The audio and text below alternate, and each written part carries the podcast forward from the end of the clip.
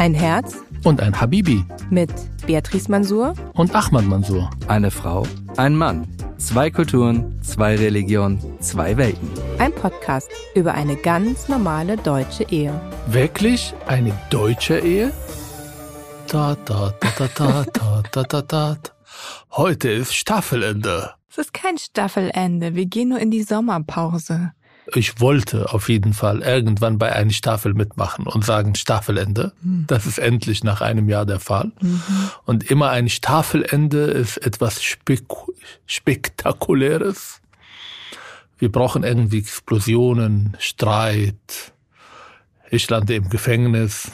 Wir brauchen guten Fremdgehen, irgendwas, was die Leute so in Schock starren lässt und sagen, oh, da muss ich die nächste Staffel abwarten und gucken, was passiert.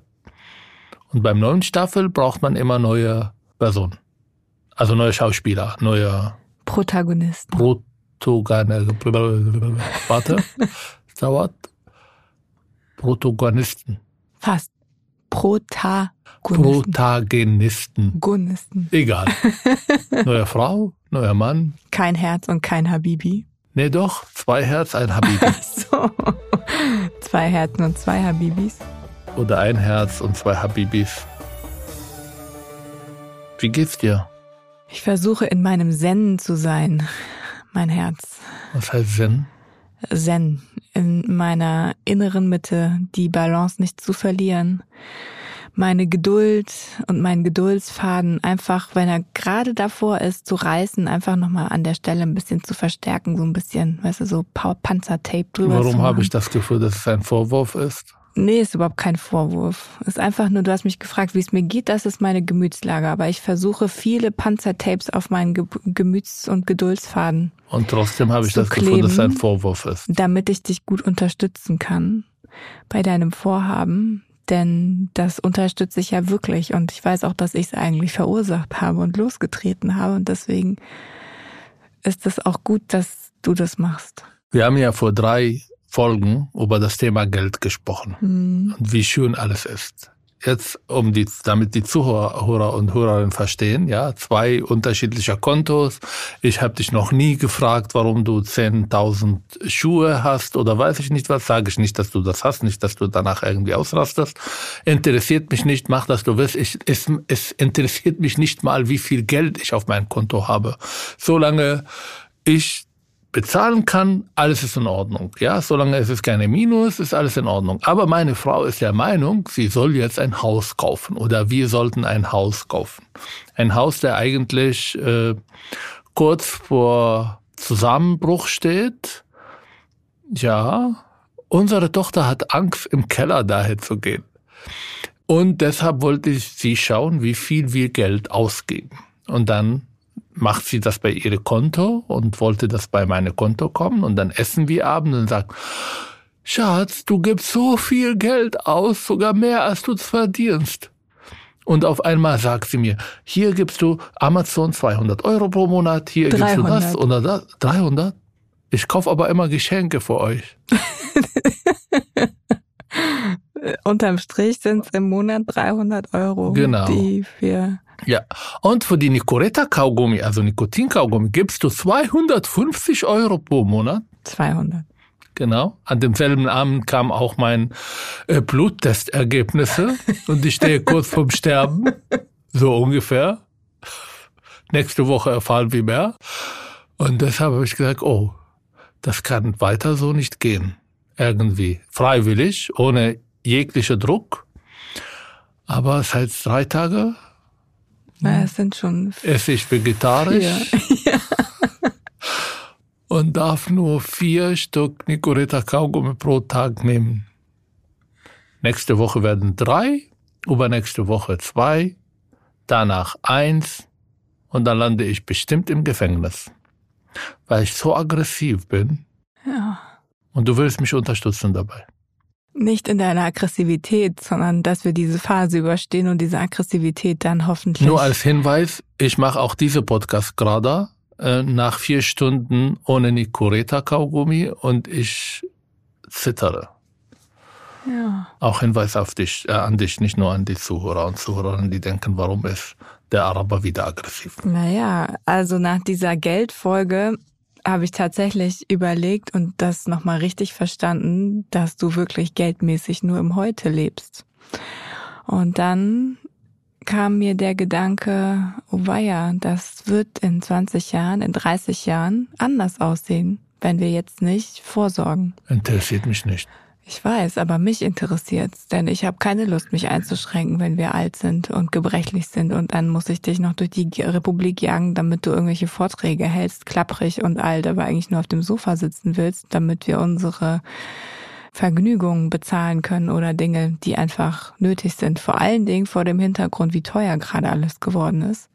Und habe ich einen Kassensturz gemacht und dabei festgestellt, dass wir schon heute über unseren Verhältnissen leben. Nicht viel, aber jeden Monat so latent. Und unterm Strich in einem ganzen Jahr müssen wir uns nicht wundern. Entschuldigung, das stimmt gar nicht. Wir leben unter unsere Verhältnisse, weil Karl Lauterbach so viel Panik macht, dass ich nicht Vorträge halte, weil die Leute nicht zu irgendwelche Innenräume gehen wollen, wo äh, vielleicht eine äh, Infektion sein muss. Und diese Branche Kultur leidet wegen dieser Karl Lauterbach. Wäre keine Corona und kein Karl Lauterbach als Gesundheitsminister, hätten wir die Zustände wie in Israel, wäre ich jeden Tag ausgebucht und konnte genug Geld verdienen, um vielleicht auch sogar Geld auszugeben, ohne darüber nachzudenken. Was ich ja. Moment mal, ich glaube. Gut, dass du selber merkst. Sie wissen, wir machen ganz viel Spaß. Ja. Aber ich bin sehr gut unterwegs, ähm, ähm, war und jetzt muss ich damit leben, dass ich nicht so viel machen kann und will vielleicht auch. Aber ich finde es gut, dass du aufhörst mit diesen Kaugummis. Und Polizei. kommen sie jetzt schon wegen dir? ich habe mit einer alte, alte Frau sogar gestritten im Auto, als meine Tochter dabei ja, war. das ist echt, das geht nicht. Aber sie hat mir den Mittelfinger gezeigt. Ja, das ist nicht in Ordnung von dieser Frau, aber das rechtfertigt nicht, dass du dich dann auch nicht in Ordnung verhältst. Und die Frage ist, ab welchem Punkt in eurer Kollision die alte Frau dir den Mittelfinger gezeigt hat. Ich war in Recht. Ja, ich sage ja auch nicht, dass die Frau eine Heilige war. Aber jetzt reden wir nicht über das Negative, Nee. sondern ich würde gerne ein E-Mail lesen äh, von einem Zuhörer namens äh, Axel, äh, der, glaube ich, mein Humor nicht verstanden hat. Aber vielleicht haben alle meine Humor nicht verstanden. Und weil wir heute über die erste Liebe reden wollen, davor habe ich schon jetzt Angst, muss ich das lesen. Sehr geehrter Herr Mansour, ich bin immer wieder erstaunt, wie eifersüchtig Sie sein können. Ich frage mich manchmal nur auf was. Immerhin wacht Ihre Frau jeden Morgen bei Ihnen auf und nicht mehr beim Ex-Mann. Ihre Frau hat sich für Sie entschieden und nicht nur Sie zu lieben und zu heiraten, sondern sie hat sich entschieden, von Ihnen ein Kind zu bekommen. Damit Grund ihre Frau diese Beziehung. Sie sind ihre Nummer eins. Und der andere Mann ist einfach nur der andere Mann. Mit freundlicher Grüße. Danke, Axel. Glaubst du, ich bin eifersüchtig? Nee, nicht wirklich eifersüchtig. Ich bin überhaupt nicht Aber- eifersüchtig. Ich mach Witz. Ich kenne diesen Mann nicht. Ich will ihn nicht kennenlernen. Ich habe ihn noch nie getroffen. Und ich habe noch nie, und das müssen die meisten wissen, ja, also ich habe, glaube ich, noch nie dich irgendwo kontrolliert. Oder dein Handy angeschaut. Oder gefragt, wo du hingehst. Oder gesagt, mit Männern darfst du nicht reden. Oder weiß ich nicht was. Ich bin überhaupt nicht eifersüchtig. Null. Übrigens, ich habe auch Testosteronmangel. Ich Also ich kann nicht Du kannst so nicht diese männlich, männliche Eifersüchtigkeit haben. Nein, ich glaube, dass die Eifersucht in diesem klassischen Sinne hast du nicht, aber es ist dir unangenehm. Und das Thema heute ist ja sozusagen, gibt es denn noch Dinge, die wir aus unseren ersten ernsthaften Beziehungen eigentlich noch bearbeiten oder verarbeiten und auf den jeweiligen anderen projizieren? Ich musste gerade an meinen Imam der hat versucht zu erzählen, warum so viele Unterschiede zwischen Muslime und Westen gibt. Und das anhand von ihr Essverhalten, ja? Also diejenigen, die Schweine essen, können nicht eifersüchtig sein, weil Schweine immer irgendwelche Orgien feiern. Und äh, die männliche Schweine interessieren sich überhaupt nicht für das, was die weibliche Schweine machen. Und deshalb sind die Europäer nicht eifersüchtig. Wir Muslime aber essen Kamele. Und Kamele neigen dazu, rachsüchtig zu sein, ja? Und sehr, echte Geschichte. Wirklich. Okay. Ja. Ist total, klingt logisch. Ja. Und deshalb bin ich vielleicht laut Axel auch ein bisschen eifersüchtig. Ja, ich habe Witze gemacht. Das war ein Humor. Das war schwarzer Humor. Das war Ironie zu sagen, ich will nicht, dass du über ihn redet und so weiter und so fort. Interessiert mich aber nicht. Das ist Teil deiner Geschichte. Reden wir jetzt über meinen Teil meiner Geschichte? Über meine erste Liebe oder willst du über ihn nochmal reden? Warum hast du denn, warum hast du denn vor diesem Thema, wir hatten das Thema schon mehrfach auf der Agenda und du, ich weiß, dass du es immer wieder weggeschoben hast. Und meine Frage ist, warum hast du so ein Unbehagen, darüber zu sprechen? Erste Liebe? Hm. hm. Vielleicht, weil ich große Lieben gehabt habe in meinem Leben, bevor ich dich kennengelernt habe. Ich glaube, es ist total in Ordnung. Also nur für, also dir nochmal zu sagen, ähm, ich habe dich kennengelernt zu einem Zeitpunkt, in dem du schon ein erwachsener Mann gewesen bist. Und es ist total in Ordnung, dass du vor mir andere Frauen auch intensiv geliebt hast. Und ich glaube, dass Liebe in welcher Phase auch immer man sie in seinem Leben erlebt, auch unterschiedlich empfunden wird. Und gerade die erste Liebe ist was Besonderes. Ähm, da ist man meistens auch noch ein bisschen jünger. Es wird noch, also viel extremer empfunden, würde ich jetzt mal sagen. Aber man ist auch unreifer und man ist, es gibt ja auch Gründe, warum die Beziehungen nicht fortgedauert haben. Und ähm, von daher, ich fühle mich dadurch nicht bedroht, möchte ich dir eigentlich nur sagen. Und ich stelle auch nicht in Frage und vergleiche auch nicht in meinem Kopf, ob jetzt die Liebe, die du für deine Freundin davor oder für andere Frauen davor empfunden hast, jetzt größer ist als die Liebe, die du für mich empfindest. Aber wenn ich anfange, über meine Ex-Freundin zu reden und die Beziehung mit ihr romantisiere, willst du mir sagen, dass du im Auto normal sitzt danach, wenn wir nach Hause fahren und mit mir normal redest? Oder kriege ich das vielleicht in Verzögerung zehn Stunden später zu spüren? ich garantiere für nichts. Genau. Darum geht es. Deshalb habe ich Unbehagen. Nein, musst du nicht haben. Die Frage ist ja, und ich glaube, das ist auch dann wichtig zu sagen, okay, da ist auch ein Teil Romantisierung dabei und das, worüber man jetzt gerade spricht, ist nicht genau das Abbild, sondern es ist das, was übrig geblieben ist in der Erinnerung was einem gut gefällt. Vielleicht auch ein Ausdruck, vielleicht manchmal von dem, was man jetzt vermisst. Und auch das ist total in Ordnung. Aber es sollte ausgesprochen werden. Ja, deshalb machen wir die Folge. Hm. Sogar das Finale. Hm. Aber wir kehren zurück im September. Nicht vergessen. Fortsetzung folgt. Genau. Versprochen. Fortsetzung folgt. Ihr hört ja sehr fleißig mit, alle. Macht das weiter. Ihr abonniert uns und deshalb haben wir jetzt äh, sogar die Finanzierung bekommen für die nächste, für die zweite Staffel. Willst du über deine erste Liebe sprechen? Nee, fang du an. Wir waren doch schon gerade dabei. Erstmal musst du aber ähm, definieren, was die erste Liebe ist? Oh, das ist schon eine interessante Frage. Was ist denn die erste Liebe für dich? Keine Ahnung. Das erste Mal, dass ich Gefühle gehabt habe und über eine Frau nachgedacht oder ein Mädchen damals, siebte mhm. Klasse, ihre Nähe gesucht habe, aber sie wusste nicht, dass ich sie liebe. oh, hätte sie es nur gewusst. Wer weiß, wo ihr heute. Nein, danke. Heute ist sie eine sehr alte Frau, Sie ist doch gleich alt wie du, oder? Ja, oder war sie damals in, älter? In, in, in Tira äh, als Frau 46 zu sein, ist sehr, sehr alt. Okay. Oder sieht sie so mal. Ich habe dir auch Bilder von den Jungs aus meiner Klasse gezeigt. Mhm. Die sehen alle über 70. Ja, Wirklich. Stimmt dran. oder nicht? Stimmt. Genau. Also danke Deutschland für mich so jung halten, obwohl ich jetzt einen langen Bart habe und ich habe ganz viele weiße Haare. Und wenn ich äh, Bilder von mir mache, dann erschrecke ich mich selber.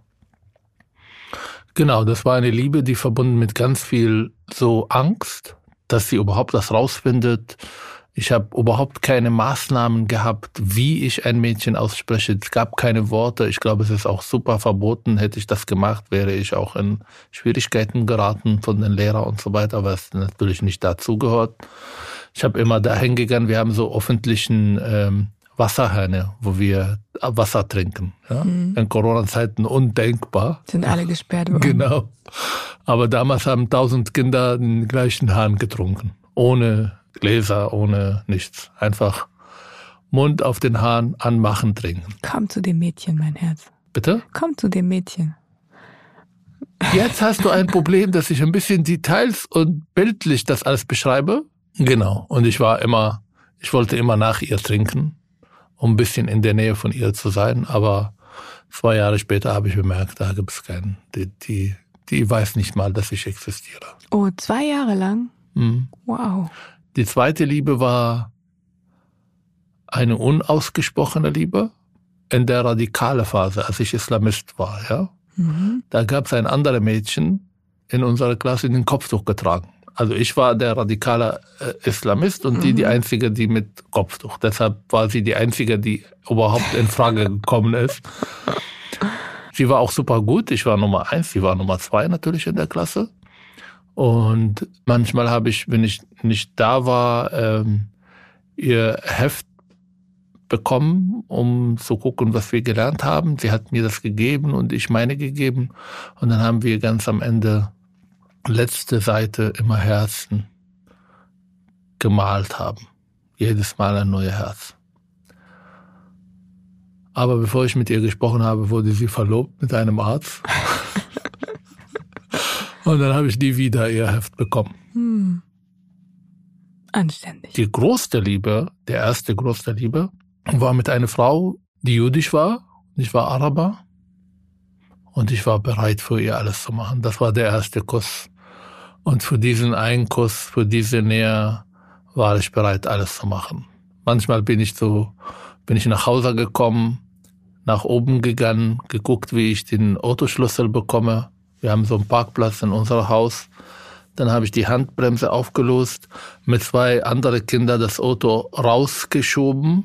Wir leben ja in ein, ein bisschen höher, das heißt, die Straße geht nach unten.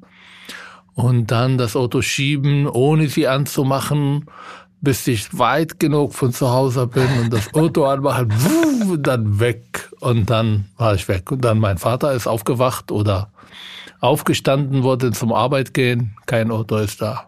Jeden Tag. Ich war mir sowas von egal. Ich habe kein Geld, ich habe von ihm Geld geklaut, ich habe äh, mit Kreditkarte Minus natürlich gemacht, nur um mit ihr zusammen zu sein. Ich habe sie überall geholt, für sie überall sein wollte. Was habt ihr gemacht? Was war eure? Wir haben uns immer im Auto getroffen natürlich. Und dann hat mein Vater einen Tag später irgendwelche blonde Haare im Auto und hat meine Mutter angeschrien, woher diese blonde Haare kommen. Er schreit deine Mutter dafür an? Ja, weil sie nicht in der Lage war, mich zu kontrollieren. Ach so. Aber es war mir egal. Okay. Irgendwann war sie fertig mit dem Armee und dann ist sie nach, äh, glaube ich, Indien gegangen, wie alle Soldaten. Und kam eine ganz andere Person. Wie lange war sie in Indien? Ich glaube ein Jahr. So lange? Ja, und danach ist auch diese Beziehung nicht weiter existiert. Heute ist sie, also wenn ich sie sehe, null Gefühle. Wie war das für dich, als sie gegangen ist? Am Anfang sehr schwierig natürlich. Ich glaube, ich war sogar so ein Kandidat von, von, von diesen Jungs, die dann Mädchen stalken. Hm. Ich war nie in der Lage, aber ich war so verliebt, dass ich mir nicht vorstellen konnte, einen Tag ohne sie zu sein. Mhm. Aber dadurch, dass sie in Indien war und ich konnte sie nicht bis dahin stalken, war es auch irgendwie nicht möglich. Ich habe mit mir diese Schlussmachen-Phase mhm. durchgemacht. Und gab es gar nicht, war gar nicht ähm, In Nee, wir haben uns, glaube ich, zwei Jahre später danach nee, getroffen. was ich fragen will, es war eigentlich in der Phase, hast du sie nicht bekniet, da zu bleiben, nicht nach Indien zu gehen? Oder hat sie nicht zu dir gesagt, komm doch mit? Nee? Äh, Indien gehört dazu, dass man sich von alles befreit. Okay. Um Restart in seinem Leben machen. Man nimmt nicht ein Last von irgendwo mit. Mhm. Es geht darum, diese zweieinhalb Jahre Armee irgendwie aufzuarbeiten, was für mich auch natürlich fremd ist und so weiter. Mhm. Naja. Meine allergrößte Liebe aber, bevor ich dich kennengelernt habe, sehr wichtig, ist meine Ex-Freundin. Mhm. Die ist auch verheiratet mit einem anderen Mann. Arabische Frau aus Norden Israel, die ich nach einer sehr traumatischen Beziehung kennengelernt habe mit einer anderen arabischen Frau aus Bonn, die aus oder die fast mittelalterlich mit ihrer Familie lebt und jede Beziehung mit einem Mann ist eine Riesengefahr und Brüder, die mich anrufen und bedrohen und ein Vater, der nicht bereit ist, dass wir überhaupt miteinander. Dies, hätte ich diese Frau geheiratet, wäre ich heute am Ende. Ich glaube, ich war nicht verliebt, sondern ich wollte oder ich konnte es nicht akzeptieren, dass ihre Familie mich nicht akzeptieren wollte. Mhm. Und ich wäre mit ihr nur, um ihnen zu beweisen oder mir erstmal zu beweisen, ihr solltet mich akzeptieren, weil ich gut bin. Haben sie nicht getan und das war meine Rettung. Dann wäre ich in diese, in diese arabisch-patriarchalische Strukturen wirklich zu Hause. Mhm. Und dann habe ich sie kennengelernt, eine andere arabische Frau, die überhaupt nicht patriarchalisch, die sich überhaupt nicht interessiert von das, was die Leute machen. Ähm, ja, und wir haben ein Jahr lang eine sehr leidenschaftliche Beziehung. Aber wir waren in unterschiedlicher Phasen unserer Leben. Die hat Medizin studiert und ich dachte damals an Kinder. Und das passte nicht. Und so endete diese Beziehung mit einem Riesendrama. Also was heißt Drama von meiner Seite? Mhm. Wir schreiben uns immer noch. Mhm. Vielleicht treffen wir uns in 30 Jahren im Altersheim. Du und sie, meinst du? Ja. Ja. Nachdem ich dich natürlich zehn Jahre lang nachgetraut habe. Und dann kann ich in Deutschland nicht mehr leben, weil alles hier mich an dich erinnert. Und ich in Israel bin, dann werde ich sowieso, kriege ich Alzheimer, lande ich in ein altes Heim und dann treffe ich sie. Mhm. Wie ein Hollywood-Film. Das ist kein Hollywood-Film, das ist Bollywood. es gibt sehr unterschiedliche Beziehungen. Es gibt realistische Beziehungen, wo man sich alles genau, haargenau vorstellen kann. Also so einen Antrag zu machen, miteinander zu leben, ähm, Zukunft irgendwie äh, zu planen, Kinder zu kriegen. Und es gab in meinem Leben Beziehungen, wo man den Moment leben wollte. Und wusste, wenn man anfängt, jetzt über die Zukunft nachzudenken, geht das kaputt. Mhm. So, das sind meine Beziehungen gewesen. Hast du dir vorgestellt, hast du bestimmt, ähm, wie dein Leben aussehen würde, wenn ähm, ihr diese beiden Phasen irgendwie synchronisiert hättet? Also du gesagt hättest, okay, dann warte ich halt noch so lange, bis du fertig bist mit dem Studium und arbeitest und stell den Wunsch, äh, das jetzt irgendwie ernsthaft zu machen, hinten an. Also nur die Tatsache, dass ich überhaupt gesagt habe, dass ich jetzt in eine Phase, wo ich heiraten will oder Kinder kriegen oder diese Sehnsucht nach Kinder, hat dazu geführt, dass sie nicht mehr, nicht weiter machen wollte. Also, Hm. der hat mich ja verlassen. Und wie gesagt, ich sage es nochmal, das ist nicht nur die Kinder. Das ist nicht nur die Frage, ob sie jetzt heiratet oder ob ich die auf sie warte. Sondern wir haben gar nicht über die Zukunft nachgedacht. Das heißt, ich war verliebt in ihre Art und Weise. Das war auch eine Beziehung, wo äh, wir uns einmal oder zweimal im Monat äh, getroffen haben, Mhm. vor drei Tage, über Wochenende. Sie hat ja in Bayern studiert und ich war in Berlin. Das war super intensiv. Aber wenn ich jetzt das so, sag ich mal, nicht mit, wie soll ich das jetzt formulieren? wenn ich diese Beziehung vom Kopf her betrachte, dann glaube ich, gäbe es viele Punkte, wo wir sehr unterschiedlich sind. Sehr unterschiedlich. Und deshalb musste es nicht sein. Wir beide haben uns auch getroffen in der Zeit, das war gar nicht so lange her, dass sie dich verlassen hatte. Mhm. Und dein Herz war noch ganz schön gebrochen. Mhm. Aber ich habe dich nicht, äh, ich habe äh, dich immer Beatrice genannt, oder? Ja.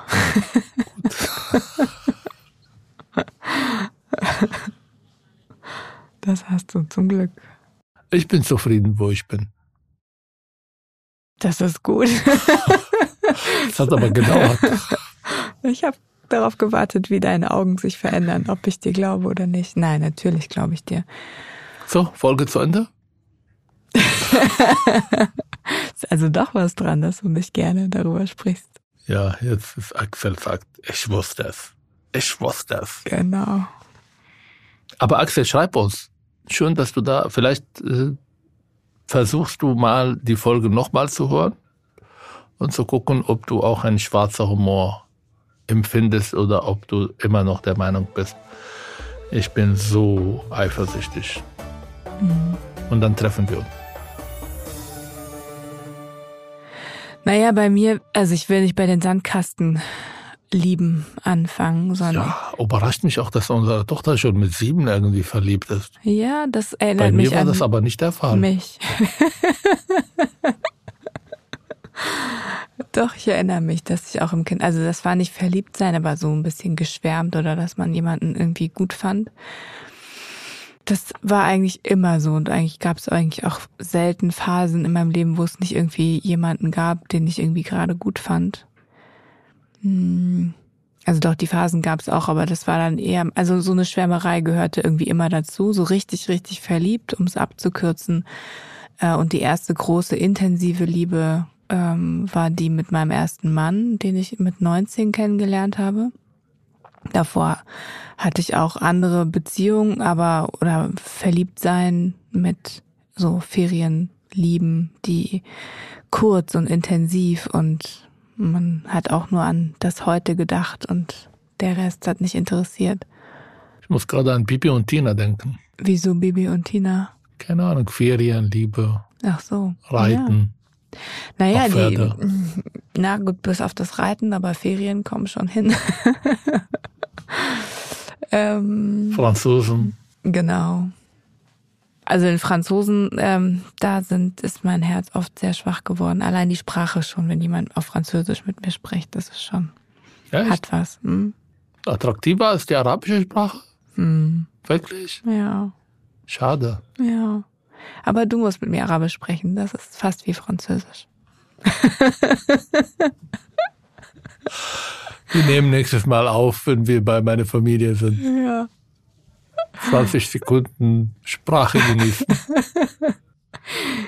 ähm, ja, die Beziehung natürlich war anders, äh, als sie mit dir jetzt ist. Also. Mit den Franzosen. Mit den Franzosen war es eh anders, äh, weil es einfach von heute auf heute und ähm, das waren keine Beziehungen, wo ich auch nur einen Gedanken an irgendeine Zukunft irgendwie, sondern nur an die Erlebnisse, die ich jetzt gerade hatte. Und ähm, das war total schön und das war frei und das war auch nicht irgendwie, dass ich das Gefühl hatte, ich bin eingeschränkt durch meine Eltern oder irgendwie oder andere, die irgendwie mir sagen, was ich zu tun oder nicht zu tun habe. Und das war nicht verboten, nicht verbunden mit Angst und nicht verbunden mit Schamgefühle und nicht verbunden mhm. mit, äh, äh, oh Gott, wenn die Nachbarin jetzt erfährt und äh, sie zu meinen Eltern geht, dann kriege ich Ärger. Mhm. Nee. Ja, das habe ich gar nicht. Also Scham vielleicht so ein bisschen, weil natürlich auch in dem Alter wollte ich jetzt ja, auch nicht, dass meine Eltern alles irgendwie wissen, mhm. auf gar keinen Fall. Aber ähm, ich erinnere mich an Phasen oder an auch Urlaube, die ich gemacht habe mit meinen Eltern, wo ich noch mitgefahren bin. Aber im Grunde genommen bin ich morgen zum acht nach Hause gekommen. Mein Vater guckt wo nur habt komisch. Ihr euch versteckt? Der Strand. Echt? Ja. Nachts? Wow. Strand ist super. Mhm. Habe ich auch total Strand romantisch. Der Sternenhimmel. Das ist der Wahnsinn. Kam auch manchmal die Polizei gefragt, was ihr macht? Regelmäßig. Hm. Mit großen Scheinwerfern. Ich glaube, sie wollen das machen, die Polizisten. Ich glaube, die haben Spaß daran. Mhm. Ja. Und untereinander tauschen sie aus, was sie Ja. alles. Diesen Ansatz mache ich jetzt. entdecken. Einsatz. Ja. Nicht Ansatz. Einsatz. Und ähm, auch als ich die erst, also als ich dann mit 19 meinen ersten Mann kennengelernt habe, auch da war am Anfang überhaupt nicht die Idee von mir, dass ich das, also dass es irgendwas Ernsthaftes ist mit heiraten und weiß ich nicht was. Ich war mitten in meinem letzten Schuljahr. Abi stand vor der Tür. Ich erinnere mich noch, dass ich Pläne gemacht habe, dass ich mit meinem Roller eigentlich für drei Monate durch Frankreich alleine fahren wollte, dazwischen irgendwie ein bisschen arbeiten, bisschen Geld verdienen und diese Freiheit genießen. Das war eigentlich mein Plan. Und dann gucken, was ich studiere. Und ähm, ich hatte die Idee, irgendwie Diplomatin zu werden und im Ausland zu arbeiten und zu leben. Das fand ich irgendwie die große weite Welt, hatte so viel Anziehungskraft und Faszination. Und dann habe ich ähm, aber in dieser Beziehung wurde es ernsthafter eigentlich aufgrund, ja, es klingt total blöd, wenn man das im Nachhinein erzählt, aber es- die Papiere von ihm waren nicht gültig, der war illegal in Deutschland. Und ähm, irgendwann kam er mit der Idee zu sagen, pass auf, das, wir können das lösen, wenn du mich heiratest. Und ich erinnere mich noch an die, an die, an dieses Telefonat, was wir irgendwann abends so, weiß ich nicht, spät geführt haben, habe ich gesagt, du hast sie nicht alle. Ich heirate dich doch nicht. Doch nicht jetzt. Kannst du vergessen. Und dann kann ich dir gar nicht so ganz genau sagen, irgendwann kam so ein Switch, aber wo ich dann dachte, und deswegen habe ich vorhin nachgefragt mit diesem, äh, mit deiner ersten Freundin mit äh, Indien, weil dann war so, okay, was passiert, wenn ich das nicht mache oder wenn wir, wenn wir nicht heiraten, was ist die Folge oder die möglichen Konsequenzen? Und eine der Konsequenzen war, dass wenn er erwischt wird, auf jeden Fall ähm, in Abschiebehaft kommt und dann zurück in die Türkei muss und dort wird er in den Militärdienst eingezogen, vor dem er sich äh, quasi gedrückt hat Was ist schlecht im Militärdienst? und zwei Jahre dann im Militärdienst ist und dann war für mich dieser Gedanke mit 19, oh Gott, zwei Jahre, das ist, danach ist alles zu Ende. Hm. Wir werden uns danach, also damit ist klar, dass unsere Beziehung keine, keine Zukunft hat. Ich muss hier nur den Hinweis gegeben, dass ich meine deutsche Staatsbürgerschaft alleine ohne deine Hilfe bekommen habe. Ja, das ist auch total gut. Ja. ja Das ist mir auch sehr wichtig. ich weiß. Bitte weiter. Du hast auch deinen Aufenthalt ohne mich bekommen. Du, du hattest, wir haben uns getroffen und du hattest einen Aufenthalt, der war noch nicht unbefristet, aber der war lang und der hatte nichts mit mir zu tun. Ja, auch die unbefristet hat mit dir nichts zu tun. Ja. Und das war auch, äh, ich fand es auch gut, dass du gesagt hast, ich will nicht, dass es was mit dir zu tun hat. Und da sind so ein paar wesentliche Punkte für mich in der Art und Weise, wie du dich mir gegenüber auch als Partner hingestellt hast und in welche Verpflichtung du mich sozusagen nimmst oder auch bewusst eben nicht nimmst, ja, ne? ähm, die mich wesentlich freier gemacht haben. Und ähm, naja, und dann habe ich irgendwann gesagt, na okay, dann scheiden lassen kann man sich immer. Ähm, und dann haben wir eine Chance zu gucken, wohin das führt. Und es war nicht, dass ich geheiratet habe und gedacht habe, okay, wir werden irgendwie 100 Jahre miteinander, als wäre schön. Aber es war für mich immer im Kopf, und das ist wirklich einfach tatsächlich dieses Stereotyp und der Vorurteil, deutsche Frauen la- lassen sich auch scheiden, wenn es nicht läuft, war da in meinem Kopf als Option und Möglichkeit auf jeden Fall da zu sagen, okay, wenn es nicht funktioniert, gibt's einen Exit. Aber ihr hättet ja die Möglichkeit gehabt, so zu heiraten, ohne das irgendwie groß anzukunden und zum anzukundigen und zu machen. Ihr konntet ja zu irgendwo ein Standesamt gehen, verheiratet für die Papiere und dann lebt jeder sozusagen als Partner oder als Paar, aber jetzt nicht zusammenziehen und nicht die, diese Heirat auch ganz groß anzukunden. Ihr habt Nee, ja Hochzeit wäre- und so weiter gemacht. Genau, das haben wir gemacht. Also das war für mich, das hätte sich für mich angefühlt, als hätte ich mich verkauft. Ohne die Hochzeit und so weiter. Ja. Okay. Nee, ich wollte, wenn, dann das Gefühl haben, auch, dass es auch um mich geht und das sozusagen. Aber es ist ein betrügerisches Gefühl. Mm, schon irgendwie.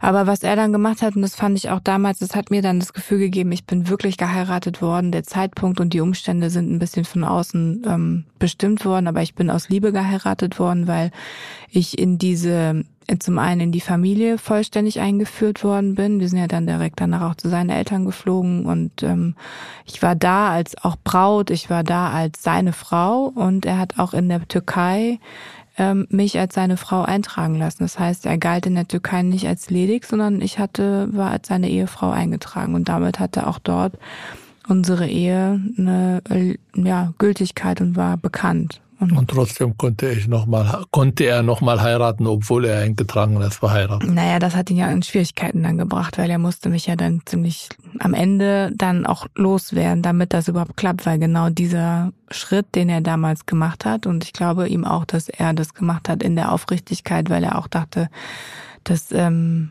er das auch sich nicht erkaufen will, auch aus diesem Schuldgefühl heraus und eben auch sich selber das Gefühl zu geben, es ist aufrichtig war das dann später natürlich ein Problem, wo er ähm, dann, beziehungsweise nicht er, seine Mutter die Braut gefunden hat, die es dann für die Zukunft werden soll, die dann auch als äh, künftige Pflegekraft Qualifikationen mitbringt und äh, den Willen mitbringt. Aufpassen, was du sagst, das äh, geht Richtung äh, Rassismus. Wir haben jetzt eine, eine neue Antidiskriminierung Beauftragter, die wird dich auseinandernehmen kann sie Vielleicht gerne in Haft machen. stellen, wenn du so weiterredest über die türkischstämmigen äh, Menschen mit ihren patriarchalischen Strukturen. Ja, aber das, was ich erfahren habe, war auch rassistisch. Also die Art und Weise, Nein, wie meine. Du bist eine alte weiße Frau, du könntest nicht rassistisch behandelt werden. Ich bin noch nicht alt. Vorsicht, das war ein schwarzer Humor. Ich weiß. Aber die Art und Weise, wie ähm, sozusagen sich das angeguckt wurde dann von seiner Familie, wie unsere Ehe sich gestaltet, ist unterschiedlich bewertet worden. Und ähm, die Phase, sage ich jetzt mal so bis 24, 25, also die ersten vier, fünf Jahre, war alles in Ordnung, ähm, weil ich war noch in diesem, in dieser Phase, okay, ich studiere noch, ich hatte Zeit, es war nicht ganz klar, was passiert nach dem Studium und so diese Frage ist offen geblieben und die haben wir auch nicht so intensiv diskutiert, weil wir wussten, wenn wir darüber sprechen, dann ähm, stellen sich die ernsthaften Fragen des Lebens, ja, und wie man das überhaupt miteinander vereinbaren kann. Es wurde immer deutlicher und als dann seine Mutter meine Eltern besucht hat das erste Mal, erste und einzige Mal, hat mein Vater die Bewirtung übernommen. Und mein Vater ist ja, du kennst ihn, er ist, macht es auch automatisch. Also meine Mutter äh, ist bei den Gästen und mein Vater macht, hat in der Küche einen Tee gemacht und er hat ein paar ähm, äh, süßes Stück. Irgendwas hat er zum Essen aus der Küche gebracht und hat sozusagen sie bedient. Und ich erinnere mich an den Blick. Und dann hat sie ihren Sohn angeguckt und hat meinen Vater angeguckt, hat mich angeguckt, meine Mutter angeguckt und in dem Moment habe ich gemerkt, hier ist was Unwiderrufliches passiert.